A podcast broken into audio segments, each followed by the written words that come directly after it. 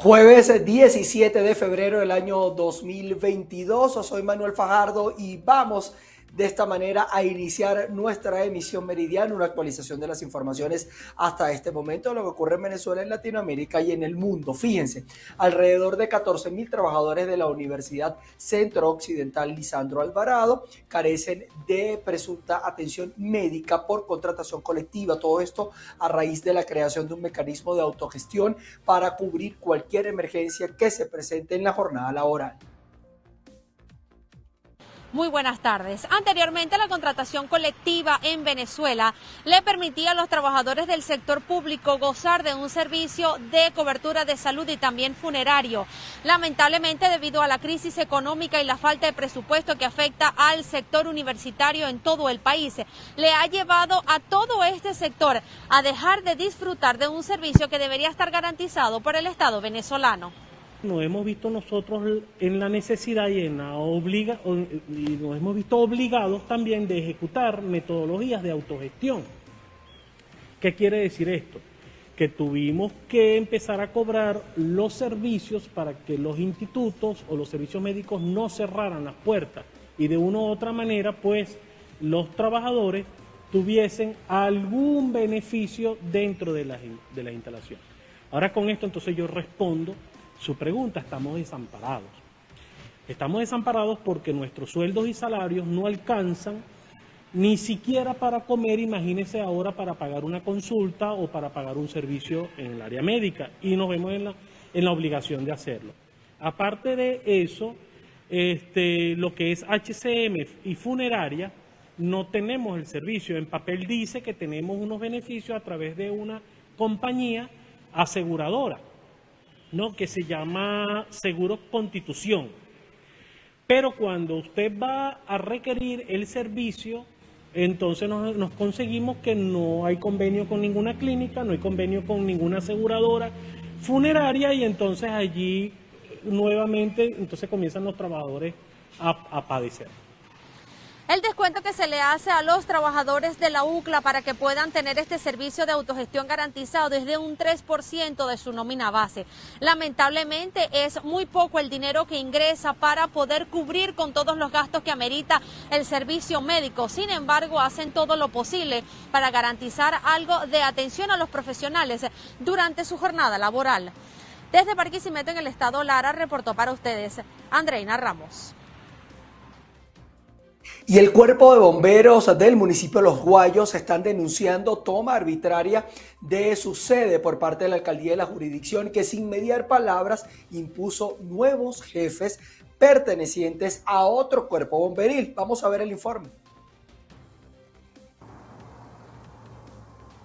Establecemos este contacto desde el estado Carabobo, región central de Venezuela. Nos encontramos en la sede del cuerpo de bomberos ubicada en el municipio Los Guayos. El día de hoy vamos a atender algunas inquietudes por parte de los funcionarios que laboran en esta institución desde hace más de 30 años. Mi nombre es César Apucasen Linares, eh, teniente coronel del cuerpo de bomberos del municipio Los Guayos, estado Carabobo. Bueno, aquí la situación es la siguiente. Se ha presentado en el día de ayer la ciudadana eh, alcaldesa del municipio con una orden donde este, declara que el comandante deja de ser el comandante actual, el general Luis Felipe Porte Estrada, y trajo dos oficiales del cuerpo de bomberos de Guacara para imponerlos acá con una orden como comandante y segundo comandante. Ahora bien, este, esto es violatorio de muchas normativas de ley, ya que este, este, cuerpo de bomberos pertenece al Ministerio de Justicia y Paz, no a la alcaldía, tanto el personal como su patrimonio. el personal cobra por el ministerio, no por la alcaldía. Y este, esto trae como consecuencia pues, que sí, acatamos el hecho de que haya estén dos oficiales eh, foráneos aquí, pero no este, en nuestros corazones el hecho de que no son los oficiales este, Declaraciones eh, del vocero del cuerpo de bomberos en el municipio de Los Guayos. Ellos están denunciando una toma arbitraria por parte de la alcaldesa de la jurisdicción. Hacen un llamado al Ejecutivo Nacional a meter la lupa con lo que estaría ocurriendo en esta sede del cuerpo de bomberos ubicada en el municipio de Los Guayos. Quien reporta, Ruth Laverde. Nos vamos a ir hasta el estado portugués. Los jubilados y pensionados de la administración pública en esa región llanera del país exigen a la administración de Nicolás Maduro que se les garantice sus ahorros ganados tras 30 años de servicio, ya que aseguran que en la actualidad deben sobrevivir ante sus ínfimos ingresos. Veamos. Ser jubilado en el país es una catástrofe, es un drama. Llegar a ser jubilado en Venezuela es sobrevivir a este holocausto que nos están aplicando, la operación exterminio por parte del gobierno, que nos están masacrando la vida y no conforme con eso nos están quitando el derecho a protestar.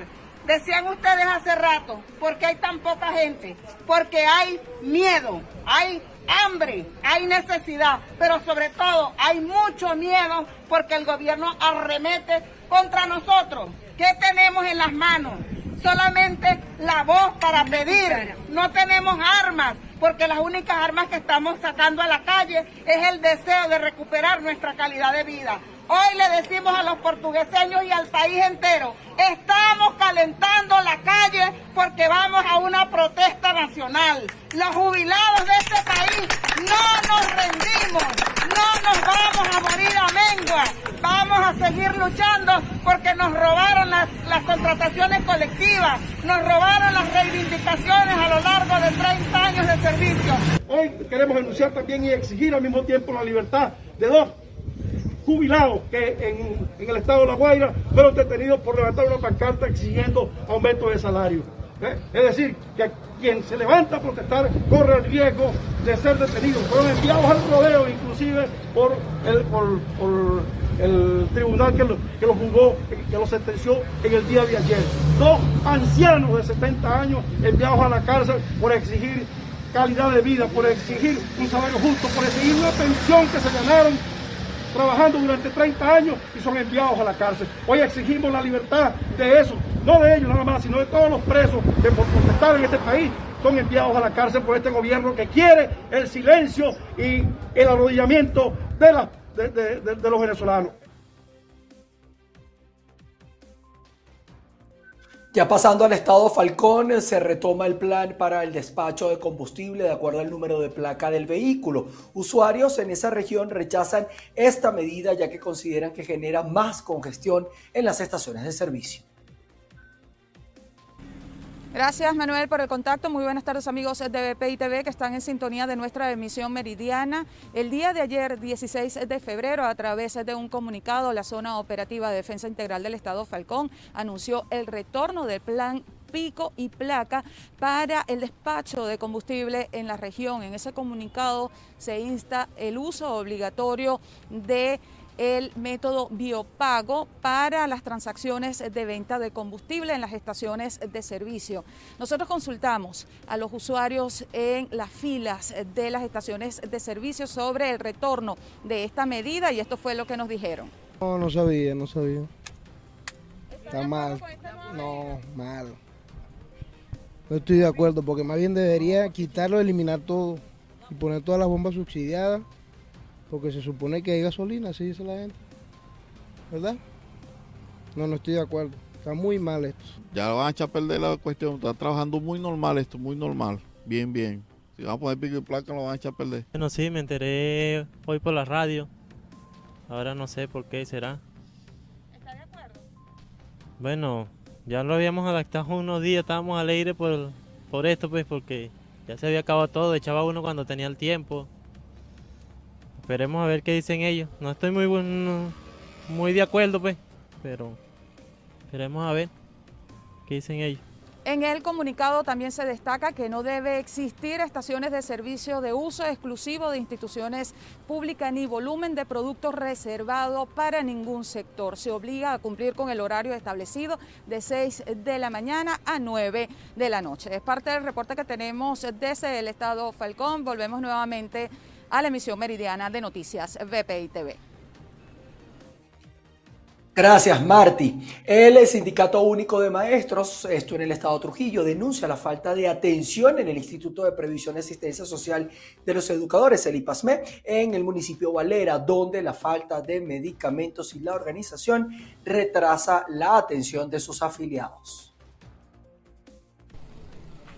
Saludos, hacemos este contacto desde el Estado Trujillo. El presidente del Sindicato Único de Maestros, el profesor José Miguel Briceño, denuncia la situación que están atravesando los docentes cuando llegan en busca de servicios médicos en el Instituto de Previsión y Pasme Valera.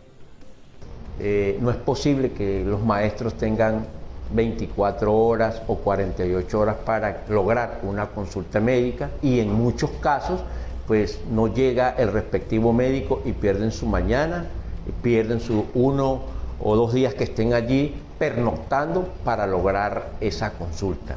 Cuando están dentro de las instalaciones del IPAMEP encontramos que funciona el tráfico de influencia. los maestros pues son atendidos de 1, 2 o 3 de la tarde, donde realmente el maestro va para que se atienda porque realmente él va con una condición médica que merece ser atendido para mejorar su estado de salud que encontramos allí también con esa situación de los educadores que le están pidiendo guantes, dos guantes ante una realidad este, económica y salarial de los maestros que están en condiciones salariales eh, laborales de esclavitud del siglo XXI. O el otro grave problema que encontramos en el IPASMEP, que llegamos a las determinadas horas de la madrugada y no está funcionando el estacionamiento para los maestros, ni para los obreros, ni para el administrativo, pero sí funciona para otros organismos que nosotros podemos entender lo que ellos han llamado alianza, pero la alianza tiene que ser primero para la familia, porque quienes estamos financiando el IPASMEP son los obreros, los educadores, los administrativos. Y finalmente Estado patrono, gobernador, manos de hierro con el director del IPASMEP. El IPASMEP está abandonado, ayer el director tiene el cargo de IPASMEP y tiene el cargo en una fundación eh, eh, que está en, el, ah, está en el municipio capital. Entonces, o tenemos director del IPASMEP o no tenemos director. El vocero gremial hace un llamado a la jefe de zona educativa para que revise esta situación que se está presentando y al mismo tiempo también indica que deben revisar porque según este director que está al frente de esta institución en Valera estaría ejerciendo dos cargos públicos. Es la información que tenemos desde el Estado Trujillo, reportó Mayra Linares. Los habitantes del municipio Rangel en el páramo merideño han expresado su preocupación con respecto a los niveles de contaminación en esa zona. Los afectados temen a que esta contaminación afecte la laguna de Mocubají, uno de los principales atractivos naturales del estado Mérida. Amigos de BPI TV, debido a los altos niveles de contaminación que se presentan en algunas zonas de Mucuchíes, en el páramo del estado Mérida, los habitantes han expresado su preocupación con respecto al deterioro que podría sufrir la laguna de Mucubají. Mi nombre es Zulay Sánchez, soy habitante del municipio Rangel, parroquia San Rafael. Veo con gran problemática y gran eh, envergadura lo que es eh, el problema del aseo. Tenemos aproximadamente desde el mes de octubre que no pasa el camión de la basura. Esto genera contaminación, problemas ambientales y problemas de animales, roedores más que todo. Este, y la contaminación ambiental. En el lado de la laguna ya agarraron eso de basurero. Nosotros tenemos una gran cantidad de basura. Tenemos más, yo por ejemplo aquí en mi casa tengo más de 30 sacos de basura. Entonces, ¿qué hacemos con eso? Necesitamos eh, una solución por parte de la alcaldía, por parte de los institutos competentes que vengan y, y nos resuelvan ese problema. La falta de recolección de desechos sólidos no es un tema exclusivo de algún municipio del estado Mérida. Los 23 municipios que conforman este estado de la región andina del país presentan problemas actualmente con respecto a la contaminación. Desde el estado Mérida soy José Gregorio Rojas, BPI TV. Miren, y toda esta semana, yo no sé si ustedes se han dado cuenta, pero nosotros estamos volcados a, eh, de alguna manera, concientizar en el tema del Asperger y hemos eh, puesto a disposición todos nuestros gráficos en relación a crear conciencia sobre esta eh, condición. Fíjense, sobre el tema del Asperger, le vamos a contar la historia en esta emisión meridiana del señor Manuel Cedeño, un hombre que fue diagnosticado Asperger a los 46 años pero Él nos demuestra cómo se puede tener una vida completamente normal a pesar de tener esta condición. Vamos a ver el siguiente trabajo. En la semana de concientización sobre el Asperger, nuestro equipo sigue unido a esta iniciativa y el día de hoy le presentamos la historia de Manuel Cedeño, un mirandino que nos demuestra que aún siendo diagnosticado con este trastorno del espectro autista, se puede tener una vida completamente normal. El señor Manuel Cedeño actualmente es asesor de bienes raíces y es Asperger, una condición psicosocial que le ha acompañado durante toda su vida. El Asperger es una condición mental eh, multifactorial. Multifactorial porque hay distintos factores que influyen en, cómo se desarrolla el Asperger en cada persona. Afecta principalmente tres aspectos de la vida de la persona, que son el aspecto comunicacional, el aspecto social y el aspecto de imaginación. Esos son los tres aspectos principales que afectan a toda persona con Asperger desde su nacimiento. Desde muy chico el señor Manuel no encajó con otros niños por no entender muy bien cómo se relacionaban entre sí la persona con Asperger entendemos el lenguaje de una forma más literal. Esto, esto es importante y es un choque fuerte, especialmente cuando estamos eh, empezando en la edad escolar, escolar, que nos enfrentamos a otros niños y vemos que hablan diferente a nosotros. Nosotros, el lenguaje de nosotros es más formal, más exacto, las palabras tienen su significado. Los niños no, los niños, los niños tienen sentido figurado, juegos, entonces se nos, nos cuesta entender, entendernos con los otros niños. Yo, por ejemplo, no aprendí a jugar mucho, casi ningún juego. Eso dificulta mucho entender los juegos de los otros niños. Vemos que los otros niños juegan, que se juegan de mano y eso para nosotros, nosotros no lo entendemos, no le vemos la gracia. Su diagnóstico como Asperger llegó ya después de la vida adulta. Gracias a entender un poco más el trastorno, escribió tres libros sobre el tema y asegura que el apoyo de su familia ha sido fundamental para no sentirse discriminado o que al menos esto no le afecte. En mi caso y en la mayoría de los casos de personas que tienen mi edad, yo nací en el año 70, el Asperger o no se diagnosticó nunca o se diagnosticó tardíamente. Yo fui diagnosticado a los 46 años. Cuando este, ya yo era adulto, ya, ya había aprendido un poco a manejarme, a entenderme, había este, hecho mi vida, me había casado. Digamos que yo por supuesto que sentía mi diferencia, lo sentía al trabajar, lo sentía al tratar de socializar con mis compañeros de trabajo, de estudio, la sentía, pero ya digamos que había aprendido a aceptarlo y a manejarme. Entonces, ¿cómo llegó eso de que yo me diagnostiqué? Eso fue a través de mi sobrino. Mi sobrino él era niño, en cuando, eso fue en el año 2016, él era todavía un niño, tenía muchos problemas como yo lo tenía cuando era niño y entonces fue remitido al psicólogo, al psiquiatra, especialista, hasta que se fue diagnosticado con síndrome de Asperger. Esa fue la primera vez cuando me dijeron, me dieron el diagnóstico a mi sobrino, fue la primera vez que yo escuché sobre el síndrome de Asperger. Yo me impacté que mi sobrino tenía un síndrome, lo busqué, googleé y eso fue para mí un descubrimiento asombroso que yo todo lo que estaba leyendo era acerca de mi vida. Ahora está casado desde hace más de 30 años con la señora Abril. Tienen una hija en común, la cual es neurotípica, y ayudan a otros niños con la condición. Sí, vivir con él es normal. O sea, a veces sí, ciertamente hay, cosas que no entiende como algunos juegos, pero es normal, así hace una vida normal con él. No es una persona, él no es una persona temperamental, tiene buen carácter. Y los 30 años que tenemos juntos, él se ha, desarrollado normal, pues ha hecho su vida normal, estudiado, trabajado, todo normal, como cualquier otra persona. Cuando él me lo dijo yo no lo creía, porque como yo siempre vi que él era una persona normal, como los demás, este, no, no creía que él tenía una condición. Pero después con el tiempo, bueno, lo acepté y lo apoyo hasta hoy. Sin duda alguna la clave es entender que todos somos diferentes y sobre todo contar con el apoyo de la familia y el respeto de nuestra sociedad. Desde Caracas, Venezuela, Irene Mejías.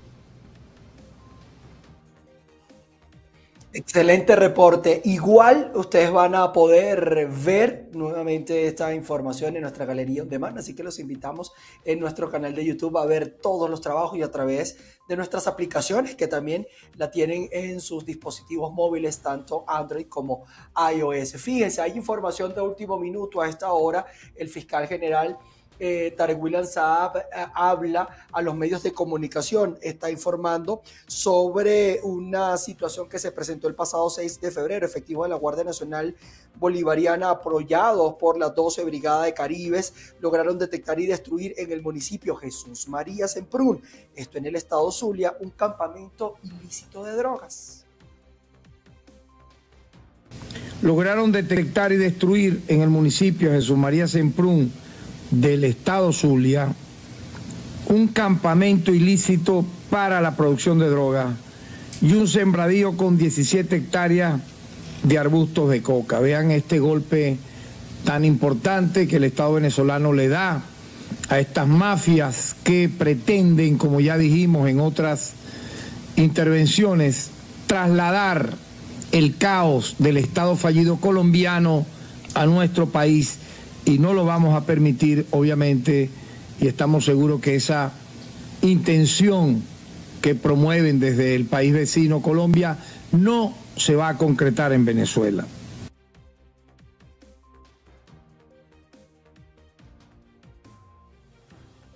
Una rueda de prensa que se está dando en estos momentos. Estamos atentos a otros pronunciamientos que se puedan generar desde esta instancia. Mientras tanto, establecemos pausa comercial. Al regreso hay más información para ustedes. Seguimos acá con ustedes. Les contamos información de último minuto en toda esta situación que se viene generando entre Rusia y Ucrania. Y es que Moscú ha expulsado al número 2 de la Embajada de los Estados Unidos en Rusia. Una información que se, desprende del Departamento de Estado de los Estados Unidos. Entre tanto, Boris Johnson acusa a Rusia de querer desacreditar a Kiev para justificar una invasión y Rusia está pidiendo la retirada de las tropas estadounidenses de Europa Central y Occidental. Una cantidad de pronunciamientos que se han dado a lo largo de la mañana de hoy, de los cuales nosotros estamos atentos y vamos a estar ampliando para ustedes en nuestras distintas emisiones informativas. Continuando con otras informaciones, el presidente mm, Guillermo Lazo de Ecuador admitió que el narcotráfico ha ganado espacio en su país y ha levantado una ola de violencias con secuelas crueles como el reciente asesinato de dos hombres cuyos cuerpos fueron colgados en un puente hay una realidad. El narcotráfico ha ganado espacio en la sociedad ecuatoriana. Eh, penosamente se facilitó su presencia desde hace 15 años. Así lo expresó el miércoles el presidente ecuatoriano Guillermo Lazo durante una entrevista a medios locales. El mandatario descargó la responsabilidad del avance del tráfico de drogas a la supuesta inacción del gobierno de su rival político Rafael Correa, quien gobernó entre 2007 y 2017. De forma discreta, pero a partir de eh, el 2007 se instala en el Ecuador el micronarcotráfico y, y se instala también todo lo que deviene del tráfico de drogas, que son las pandillas, las bandas, eh, la división de territorios el año pasado, 320 reclusos murieron en disputas entre bandas que convirtieron a las prisiones ecuatorianas en las más sangrientas de Latinoamérica en medio del auge de la actividad ilegal. En 2021, la tasa de homicidios fue de 14 por cada 100.000 habitantes, casi el doble de 2020. El lunes, la violencia asociada al narcotráfico alcanzó un nivel inédito para este país en una localidad próxima a Guayaquil. Y vemos estas actitudes crueles, grotescas, en un día como el Día del Amor y la Amistad, levantarnos y ver dos cuerpos colgados de un paso de desnivel en Durán es algo terrorífico, algo que molesta y que indigna. El año pasado, las incautaciones de drogas sumaron la cifra récord de 210 toneladas, principalmente cocaína. Según Lazo, este año ya van 33 toneladas decomisadas.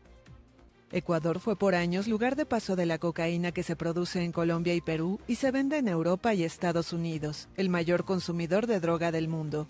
Sin embargo, ahora es también territorio de lavados de activos y disputas de rutas y bodegas de droga.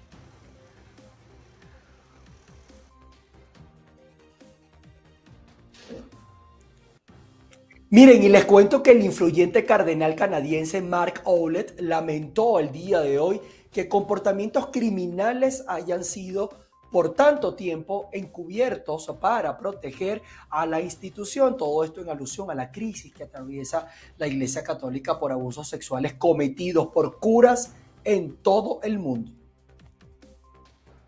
Condena a los casos de abusos sexuales cometidos por sacerdotes. Durante la apertura de un simposio de tres días sobre el sacerdocio en el Vaticano, el cardenal canadiense Marc Aulé lamentó el jueves que comportamientos criminales hayan sido encubiertos por la Iglesia. Questa occasione è propizia Esta ocasión es propicia para expresar nuestro sincero arrepentimiento y pedir nuevamente el perdón de las víctimas, que sufrirán toda su vida, que han sido destruidas por un comportamiento abusivo y criminal. Por su parte, el Papa Francisco no mencionó ese tema en su discurso, sino que insistió sobre el don que constituye el celibato para los sacerdotes que debe ser vivido como santificación y que requiere relaciones sanas.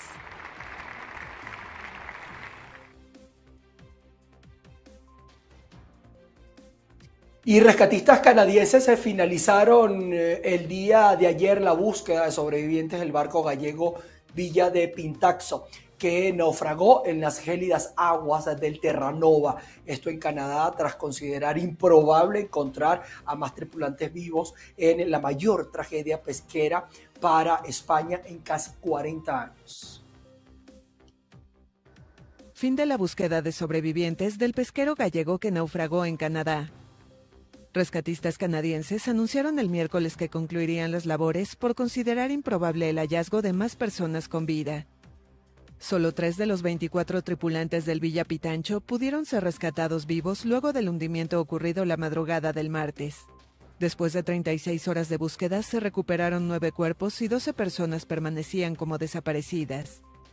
Por su parte, el Ministerio Español de Pesca informó que ocho de sus embarcaciones aún se encuentran en la zona para intentar encontrar a los desaparecidos. En la localidad gallega de Marín, base del pesquero, familiares esperaban confirmación de las identidades de los marineros que habían partido desde finales de enero. La empresa Nores, propietaria del navío, solo daba información a los allegados y dijo a la AFP que esperaría que terminen las labores de rescate para dar un comunicado. Son las noticias las mismas que vi en la mañana, que ya no he vuelto a la, por la empresa, pero me comunicaron que bueno, que él está en, en la lista pues de los desaparecidos y nada, esperar hasta que sabemos que eran 10, eh, pero que ahora hay 6 con los nombres y 4 que aún no son, no están este, identificados. A las 20 horas locales se mantuvo un minuto de silencio en el ayuntamiento de esta ciudad portuaria. La tripulación estaba compuesta por 16 españoles, 5 peruanos y 3 ganeses. Aún se desconocen las causas del hundimiento.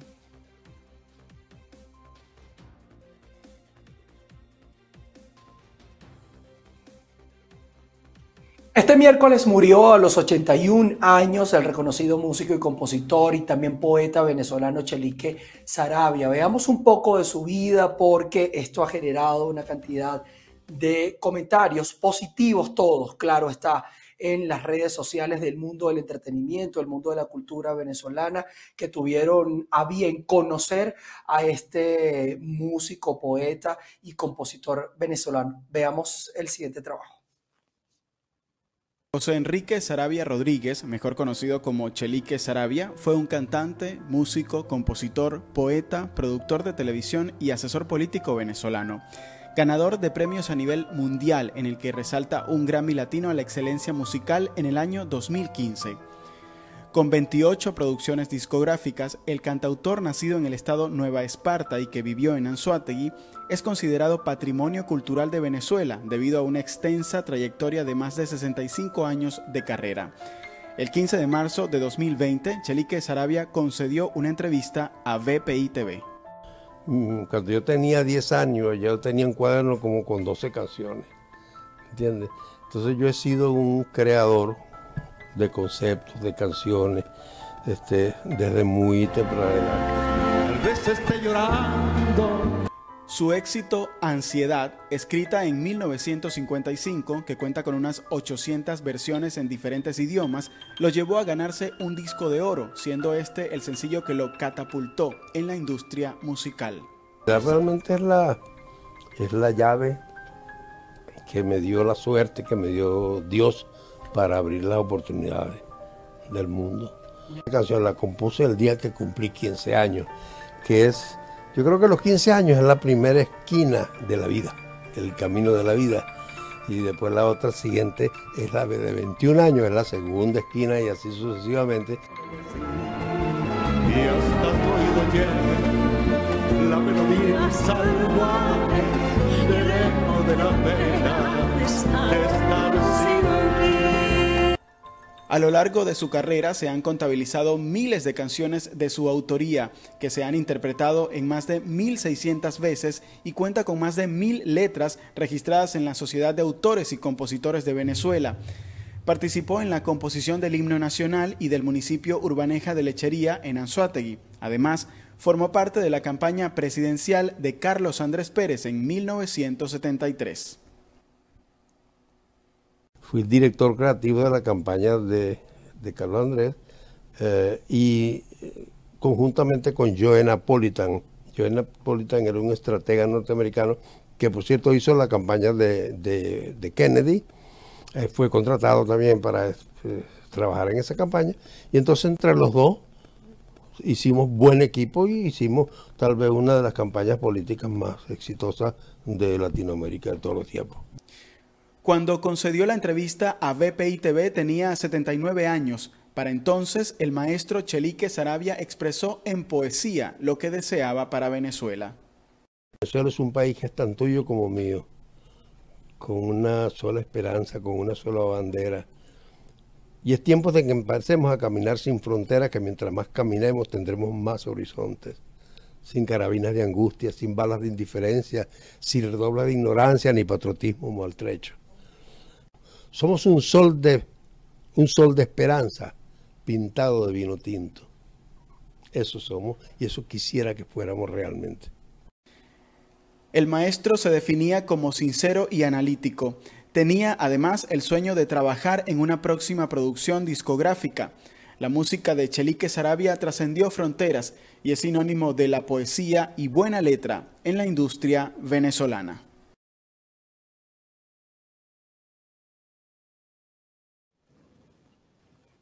Dos años pasaron desde esa entrevista hasta este momento donde estamos rindiendo honores, paz a su alma. Nosotros nos encontraremos en la emisión central a las seis de la tarde. Chao, chao.